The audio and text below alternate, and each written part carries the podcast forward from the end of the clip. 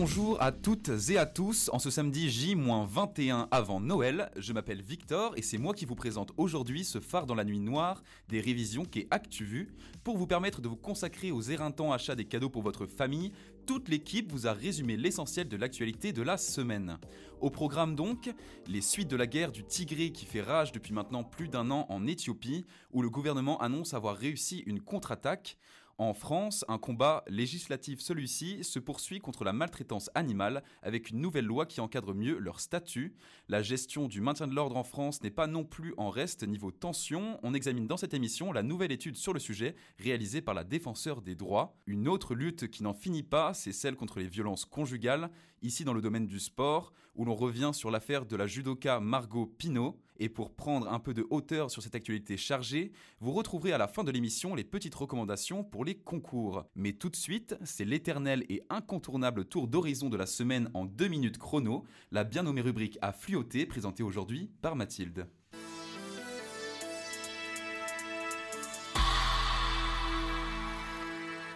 Et on commence par un chiffre, 538 millions d'euros, c'est la somme qui a été détournée en France à cause des chèques. Le montant est impressionnant, pourtant les signatures de chèques ont diminué de 26% en France et ils ne représentent que 5% des transactions. À titre de comparaison, en 2020, la fraude à la carte bancaire était estimée à environ 473 millions d'euros, un chiffre tout de même relativement élevé. Qu'en est-il du Frexit? À un mois du changement de présidence de l'Union européenne, la question de la place de la France se pose encore. Mais selon sondage Via Voice réalisé entre le 10 et le 17 novembre, 63% des sondés souhaitent que la France y reste, même si 51% estiment que l'UE n'a pas été à la hauteur de la crise sanitaire. Nouveau coup de tonnerre chez les écologistes, après Nicolas Hulot, c'est cette fois-ci Jean-Vincent Placé, l'ex-secrétaire d'État écologiste, qui a été accusé de harcèlement sexuel. Une de ses ex-collaboratrices a porté plainte contre le conseiller régional de l'Union des démocrates et des écologistes le 22 novembre. Elle dénonce plusieurs agressions qui se seraient déroulées entre 2012 et 2016.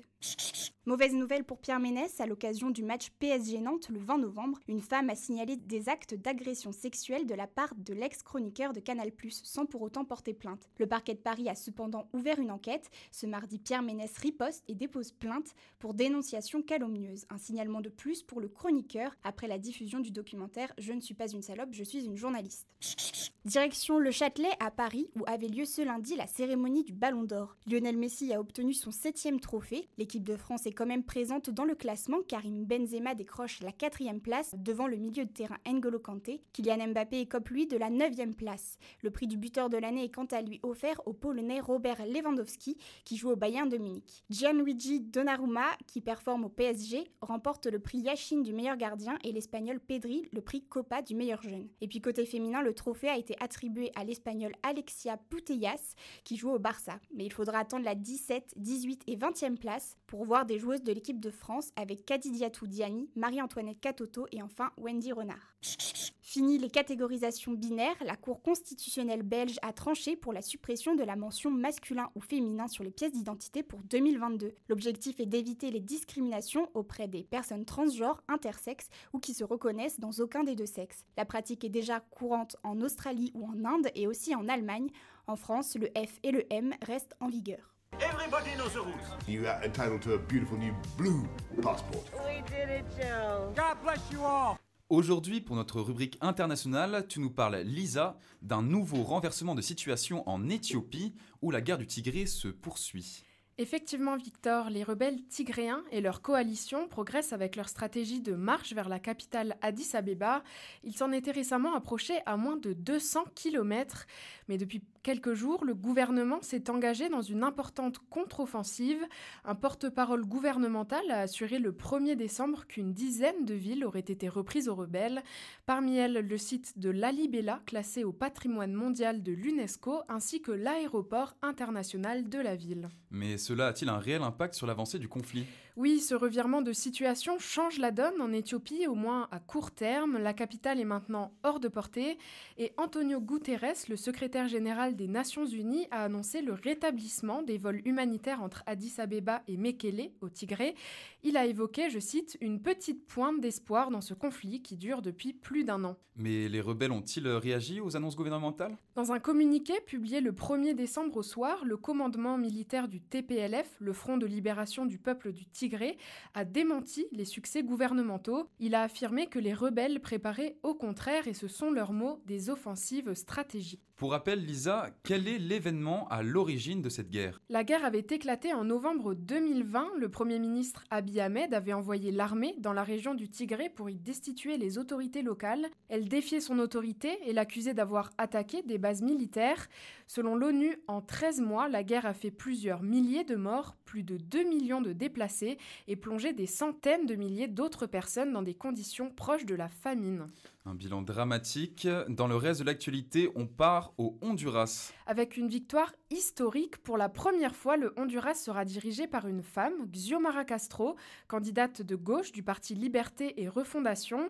Elle a obtenu la majorité lors de l'élection présidentielle du 28 novembre. Son rival de droite, Nazi Asfoura, le candidat du Parti national, était au pouvoir depuis 12 ans, deux mandats marqués par des accusations de lien avec le trafic de drogue. Il a reconnu sa défaite le 30 novembre. En lutte contre la corruption et le narcotrafic, Xiomara Castro a récolté près de 52% des voix selon des résultats partiels. Une autre décision historique a été saluée par la communauté internationale. Au Botswana, l'homosexualité n'est plus un crime. En 2019, la haute cour du pays avait déclaré inconstitutionnelles les peines de prison pour les relations homosexuelles. Le gouvernement conservateur avait tenté d'annuler ce jugement, mais le 29 novembre, la justice a rejeté ce recours gouvernemental et maintenu sa décision. À l'échelle mondiale, 69 pays sur 193 interdisent encore l'homosexualité. Bonjour, je suis Nicolas Sarkozy. Nous sommes en guerre. Mon ennemi, c'est la finance. Écoutez, écoutez, petit bonhomme. Dans la rubrique France, Raphaël, tu vas nous parler de la loi visant à lutter contre la maltraitance animale et conforter le lien entre les animaux et les hommes. Oui, Victor, cette loi a été promulguée le 30 novembre, c'est-à-dire qu'elle a été publiée au journal officiel et qu'elle rentre dès à présent en vigueur. Et que dit cette nouvelle loi? Il y a deux volets dans la loi contre la maltraitance animale. Le premier vise la lutte contre l'abandon des animaux. Plusieurs mesures entrent en vigueur, comme l'identification obligatoire de tous les chats et les chiens domestiques. Autre mesure et nouvelle interdiction, on ne pourra plus acheter son animal de compagnie dans les animaleries à partir de 2024. Les chatons et les chiots dans les vitrines, ce sera terminé Fini aussi la session d'animaux sur Internet, par exemple les offres sur Facebook qu'on a pu tous déjà croiser, et fini les manèges japonais dans les jardins publics. D'ici 2026, on ne verra plus également des spectacles de dauphins et d'orques dans les parcs aquatiques. Mais surtout, Raphaël, le texte vise à renforcer les sanctions contre la maltraitance des animaux domestiques. Le code pénal punit déjà les sévices graves ou les actes de cruauté envers les animaux domestiques, mais ce nouveau texte vient durcir les sanctions, notamment lorsque les faits sont commis en présence d'un enfant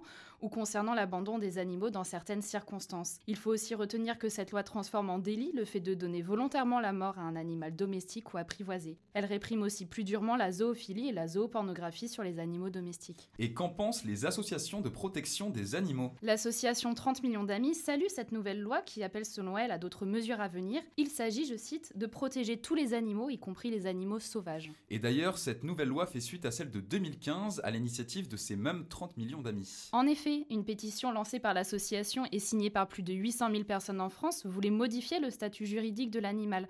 Dans le Code civil, il est ainsi écrit que les animaux sont des êtres vivants, doués de sensibilité. Sous réserve des lois qui les protègent, les animaux sont soumis au régime des biens. Attends, si je comprends bien, mon chat est considéré comme un meuble?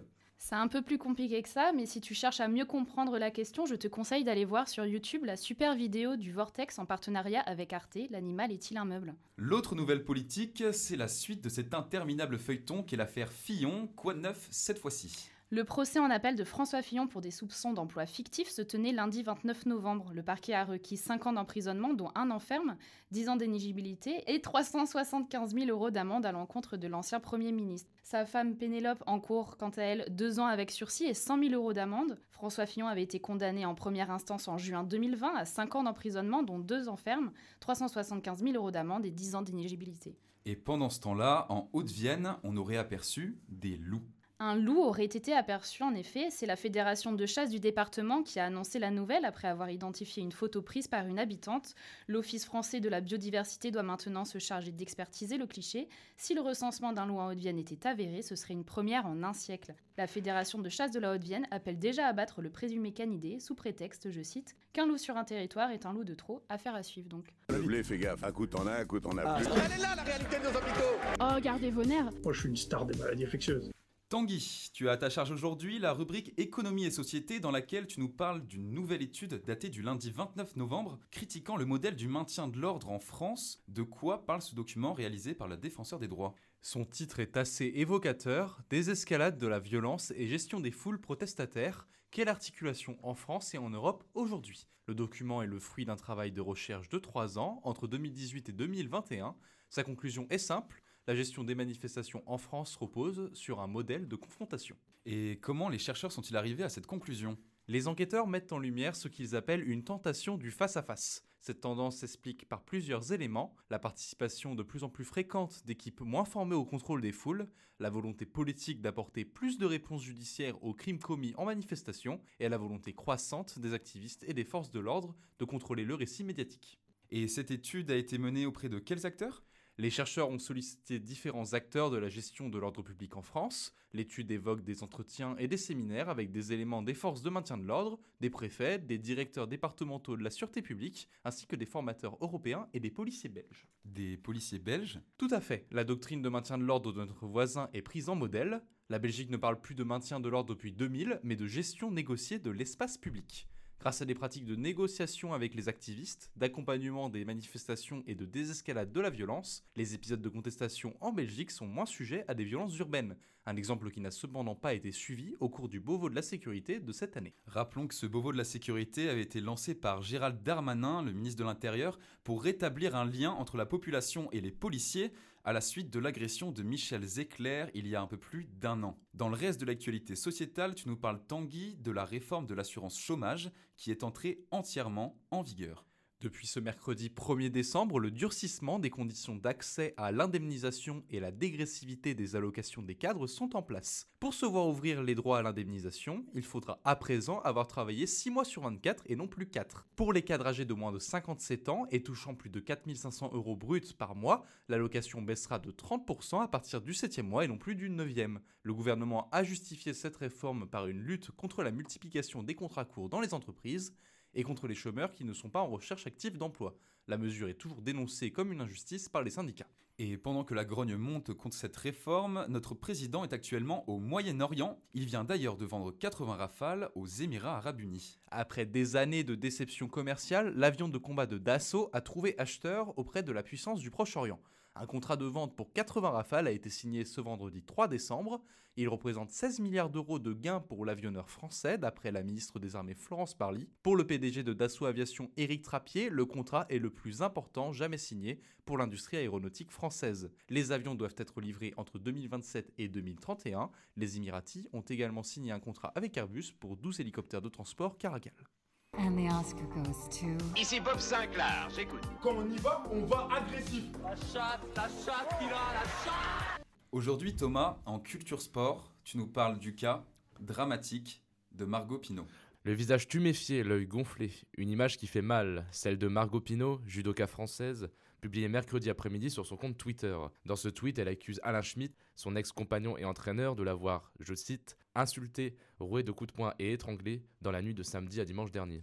Une réaction à une décision de justice qu'elle estime incompréhensible. En effet, Victor, Margot Pinot s'est insurgée contre la relaxe d'Alain Schmitt pendant ses mardis pour manque de preuves par le tribunal de Bobigny. La jeune femme de 27 ans accuse l'ancien médaillé de bronze mondial de violence conjugale.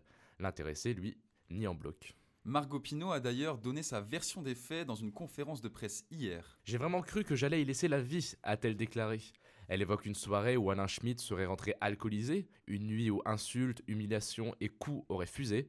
Elle se serait ensuite réfugiée chez ses voisins. Emmenée à l'hôpital Avicenne de Bobigny, elle s'est vue prescrire 10 jours d'ITT. L'entraîneur de judo réfute avoir frappé son ex-petite amie et fustige ce qu'il qualifie de lynchage médiatique. Le parquet de Bobigny a annoncé faire appel de la décision de justice. Pour rappel, Margot Pinot, c'est une médaille d'or olympique, un championnat du monde par équipe, un titre européen et trois championnats de France, entre autres. Une étoile du judo français qui a pris le taureau par les cornes et qui attend donc désormais que justice soit faite. Et aux États-Unis, c'est l'équipe de tournage du film Rust qui aimerait également que justice soit faite. Tu nous parles en effet, Thomas, des suites de l'affaire Alec Baldwin. Oui, l'acteur des Infiltrés a accordé une interview exclusive à la chaîne américaine ABC. Il revient dans celle-ci sur le drame du 21 octobre, où un tir accidentel a coûté la vie à la directrice de la photographie, Alina Hutchins, sur le tournage du western Rust. Au cours de l'entretien, l'acteur nie avoir pressé la détente.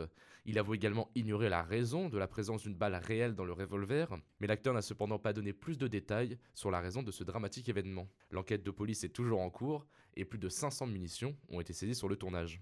Également dans l'actualité, le monde de la littérature en deuil. Marie-Claire Blais, c'est son nom, est décédée mardi dernier.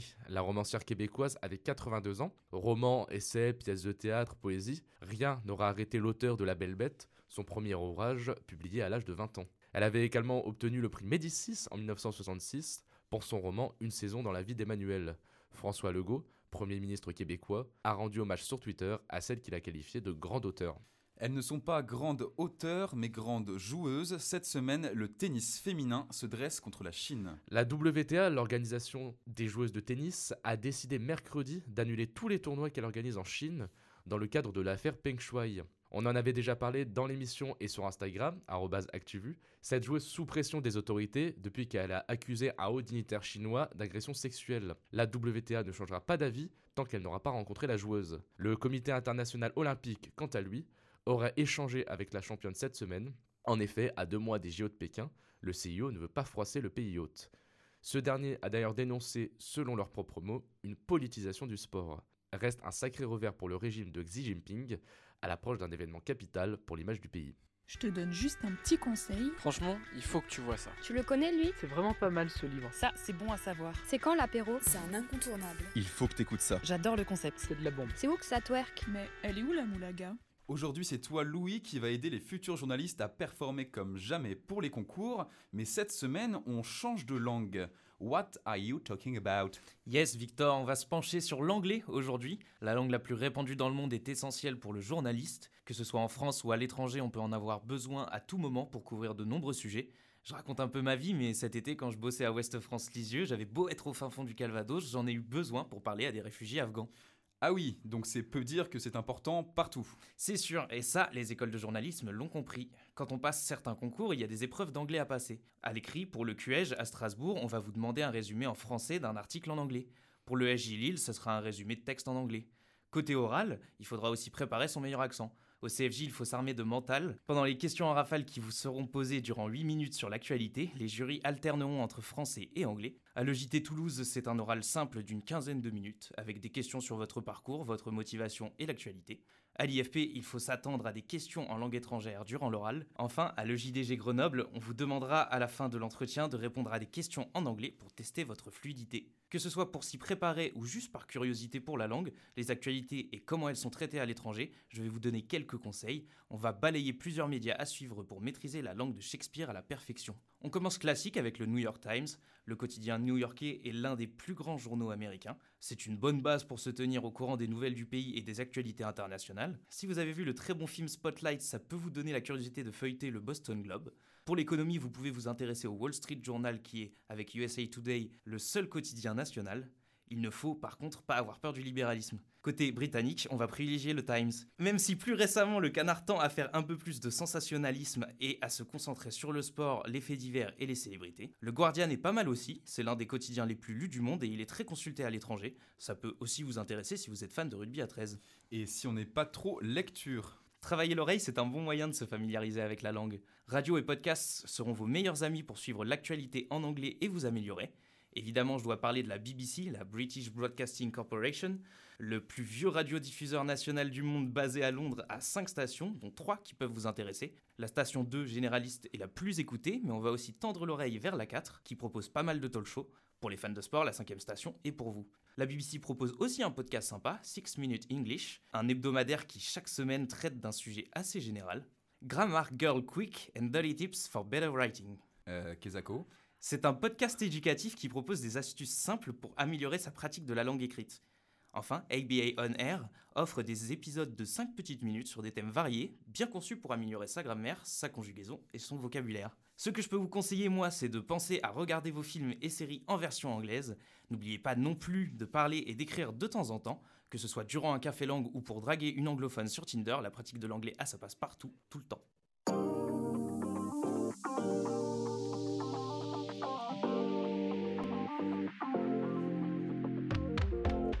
Ainsi s'achève cette sixième émission d'ActuVu. On se retrouve samedi prochain avec quelqu'un d'autre à la présentation, mais toujours avec la même énergie. En attendant, n'oubliez pas de rester chill, il n'y a pas que les concours dans la vie. À la semaine prochaine.